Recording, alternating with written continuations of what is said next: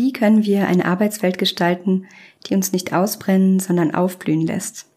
Hallo und herzlich willkommen zu Besser fühlen, besser führen, deinem Podcast rund um die Themen eigene Entwicklung, Positive Leadership und mentale Gesundheit im Arbeitskontext.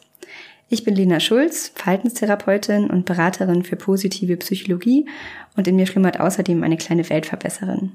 Hier erfährst du, wie du als Führungskraft dein volles Potenzial ausschöpfen kannst, um dein Team ganz nach vorn zu bringen. Dich erwarten hier psychologisch fundiertes Hintergrundwissen, hilfreiche Strategien und inspirierende Interviews mit Menschen, die mit gutem Beispiel vorangehen. Du bist hier genau richtig, wenn du dich als Mensch und Führungskraft weiterentwickeln willst und dich dafür einsetzen willst, gemeinsam genau diese neue Arbeitswelt zu gestalten.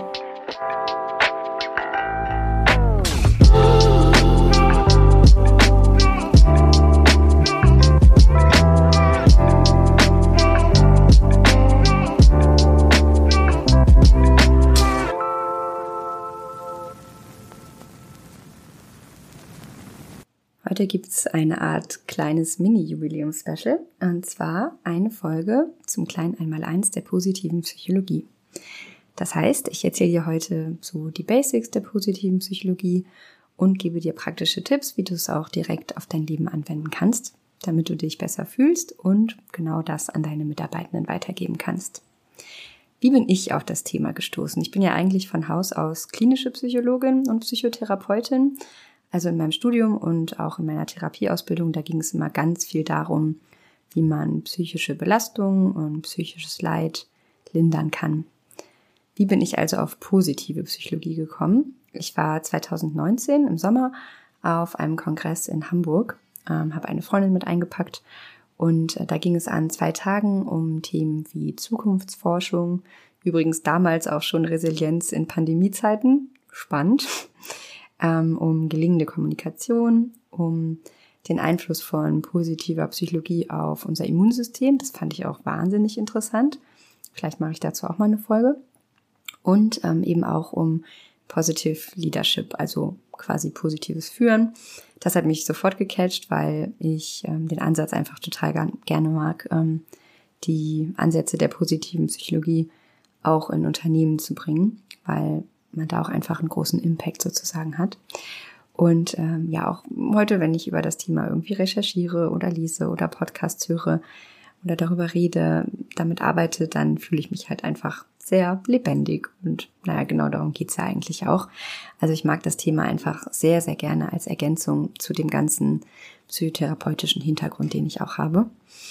Und was bedeutet jetzt positive Psychologie? Also natürlich ist das Leben ein Auf und ein Ab. Es geht überhaupt nicht darum, alles immer nur positiv zu sehen. Ähm, aber jeder von uns hat eben ja auch ganz bestimmte Momente, in denen wir uns ganz lebendig fühlen, Momente, in denen wir uns ganz verbunden mit anderen fühlen, Momente, in denen wir das Gefühl haben, dass wir so ganz in unserem Element sind. Und du kannst ja mal überlegen, wann du das letzte Mal so einen Moment gehabt hast und wie sich das angefühlt hat. Und die positive Psychologie hat sich quasi auf die Fahne geschrieben, auf die Suche zu gehen nach Faktoren, die genau auf diese Momente einzahlen und die mehr von diesen Momenten in unser Leben bringen. Positive Psychologie ist eine Teildisziplin der angewandten Psychologie. Also es geht nicht nur um Grundlagenforschung, sondern es geht darum, wie die Erkenntnisse aus Studien dann auch ganz konkret in unserem Alltag Platz finden können und wie sie angewendet werden können. Und ich finde, es gibt wirklich krasse Forschungsergebnisse. Ich gebe euch mal eine kleine Auswahl. Optimistische Menschen leben bis zu 15 Prozent länger. Das rechne ich mal kurz für dich um. Bei der aktuellen Lebenserwartung von Pi mal Daumen so 80 Jahren sind das 12 Jahre. Menschen, die für eine Woche lang ihre Stärken gezielt neu einsetzen, sind auch sechs Monate danach noch glücklicher und weniger depressiv. Und ehrenamtliches Engagement hat den gleichen positiven Effekt auf unsere Lebenserwartung wie viermal die Woche Sport zu treiben.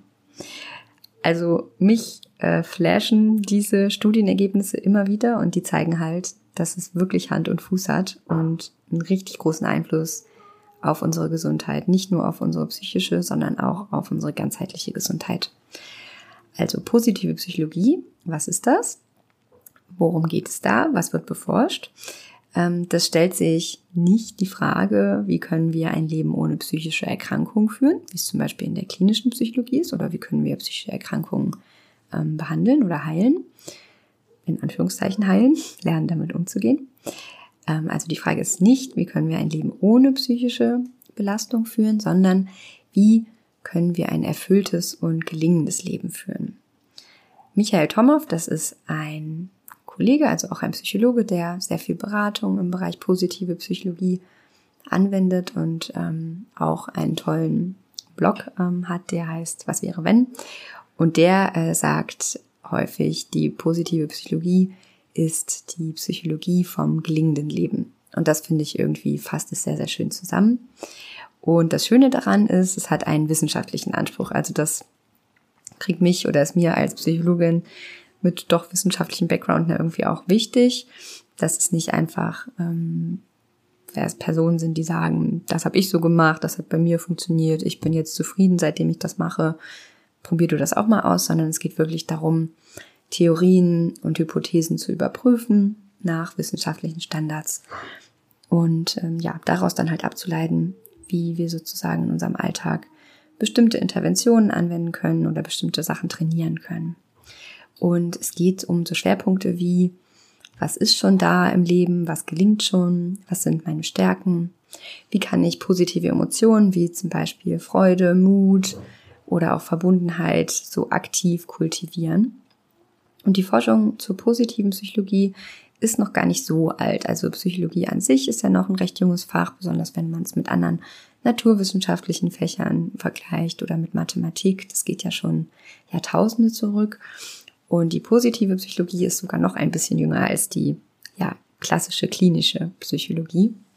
Und der oder einer der Impulsgeber, der ähm, quasi ja diese Ära eingeleitet hat vor ungefähr 20 Jahren, ist Martin Seligmann. Er ist ein amerikanischer Psychotherapeut. Ich kann auch sehr empfehlen, ähm, ja ihn mal zu googeln oder mal bei YouTube nach Vorträgen zu schauen. Ich finde, er hat eine ganz ähm, ruhige und angenehme Art und Weise, die Konzepte vorzustellen.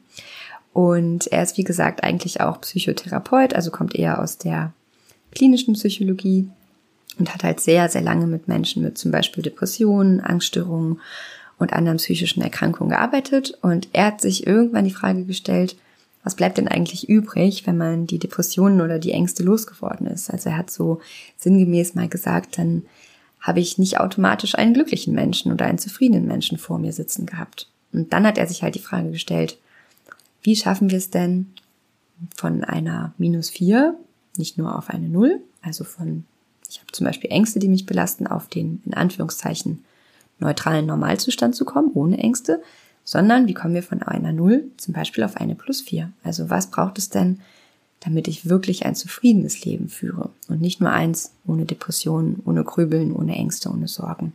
Das sind nämlich zwei unterschiedliche Sachen.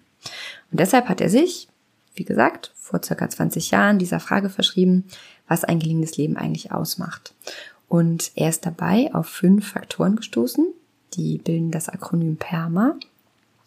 Und ich werde jetzt mal vorstellen, was diese fünf Faktoren sind, die unser Wohlbefinden ausmachen und dir auch Übungen an die Hand geben, die du machen kannst für jede der einzelnen Faktoren.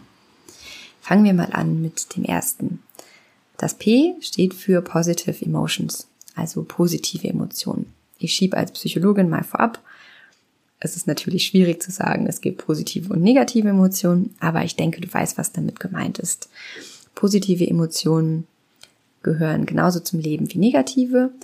Alle Gefühle gehören zum Leben dazu. Ähm, wir haben aber als Menschen eine natürliche Tendenz, negative Emotionen einfach stärker wahrzunehmen.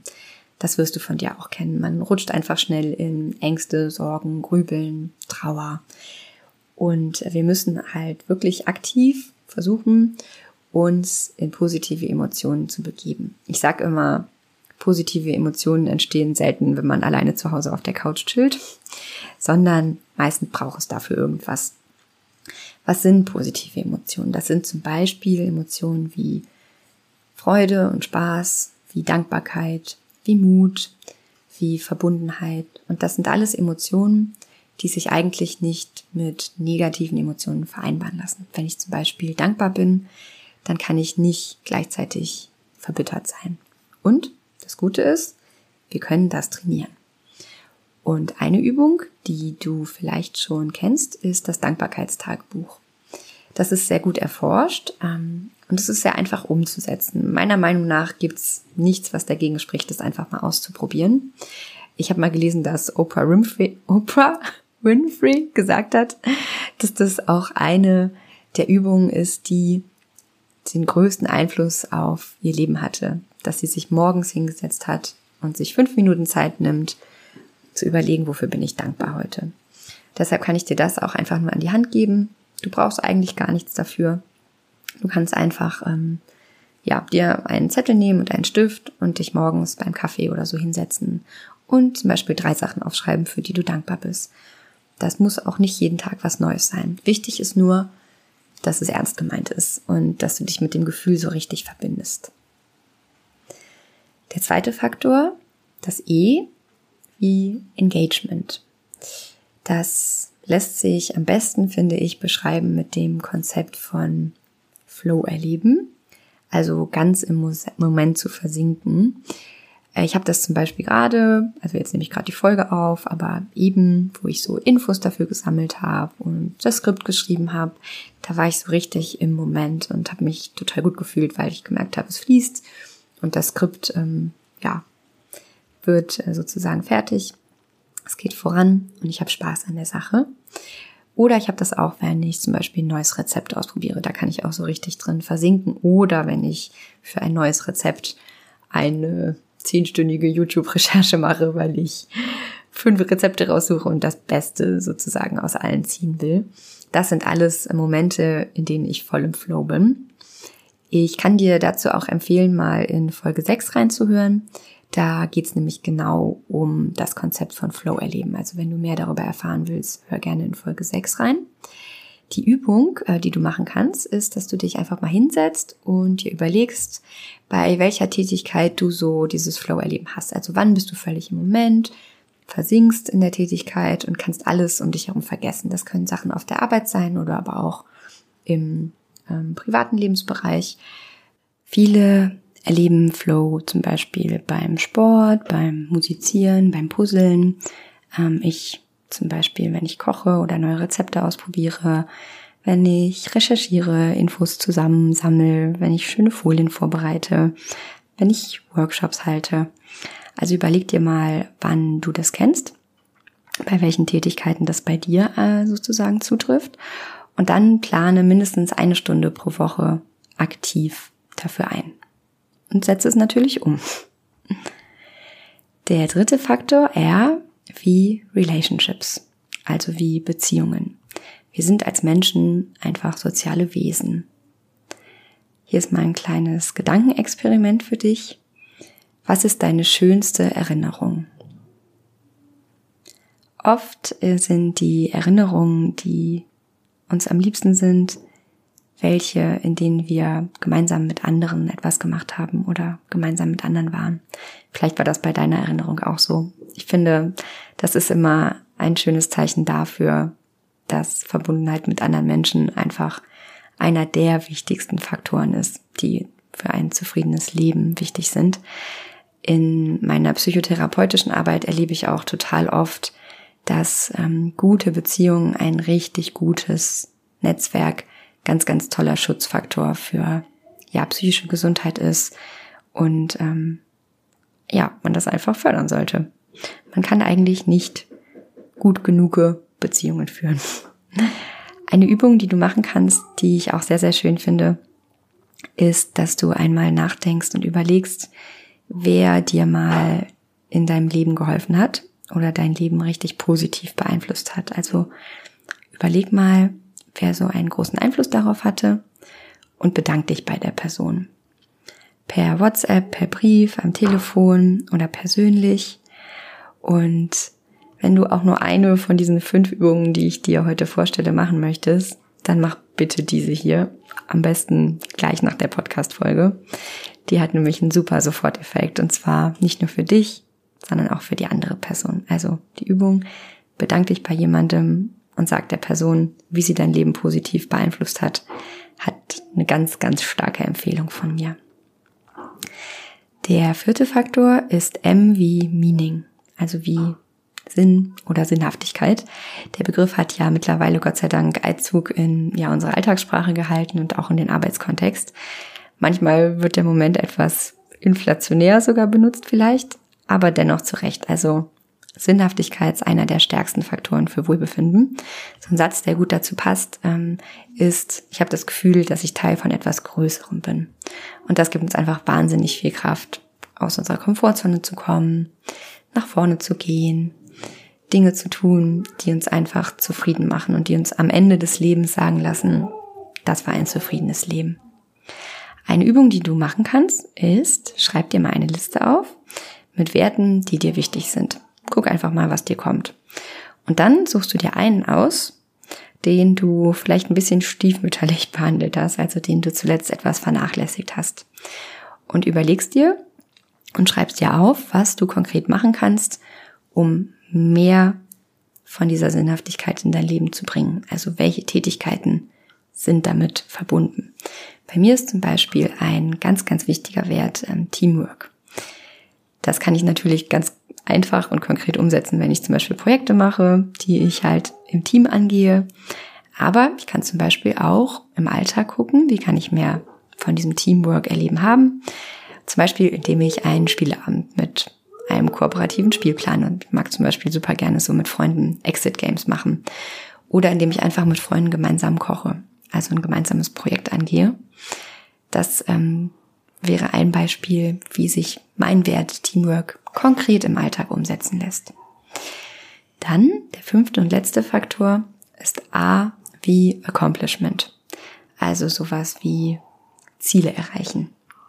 Wir wollen als Menschen alle besser werden, wir wollen vorankommen, wir wollen vor allem die Erfahrung machen, dass das, was wir machen, einen Einfluss hat.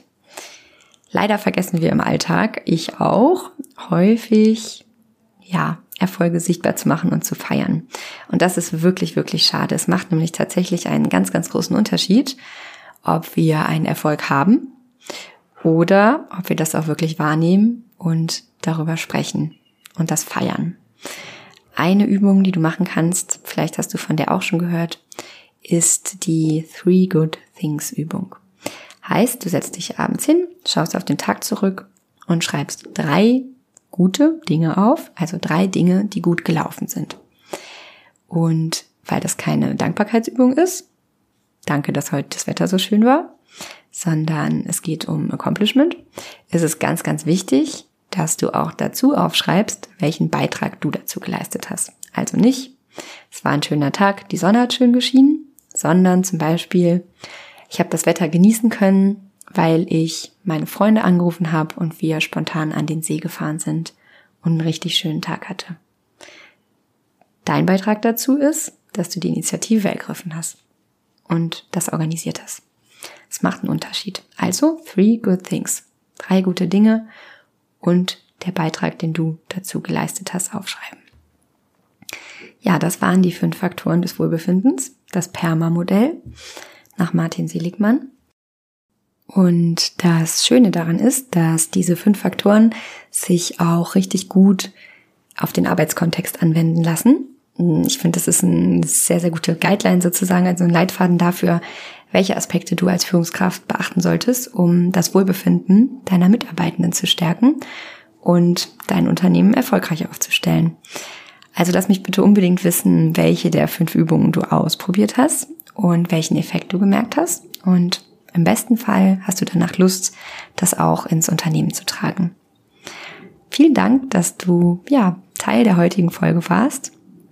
Wenn du Lust auf noch mehr Weiterentwicklung hast, dann folg mir gerne bei LinkedIn oder melde dich zum Newsletter an, um keines meiner Programme zu verpassen und um Teil der Besser fühlen, besser führen Community zu werden. Alle Links und auch die Quellen findest du in den Show Notes. Außerdem kannst du dem Podcast gerne folgen und die Benachrichtigungsglocke aktivieren. Dann verpasst du auch in Zukunft keine Folge mehr. Lass mir auch gerne eine Bewertung da und ich freue mich sehr auf die nächste Folge mit dir. Ich hoffe, du fühlst und führst ein bisschen besser als vor dieser Folge. Deine Lena.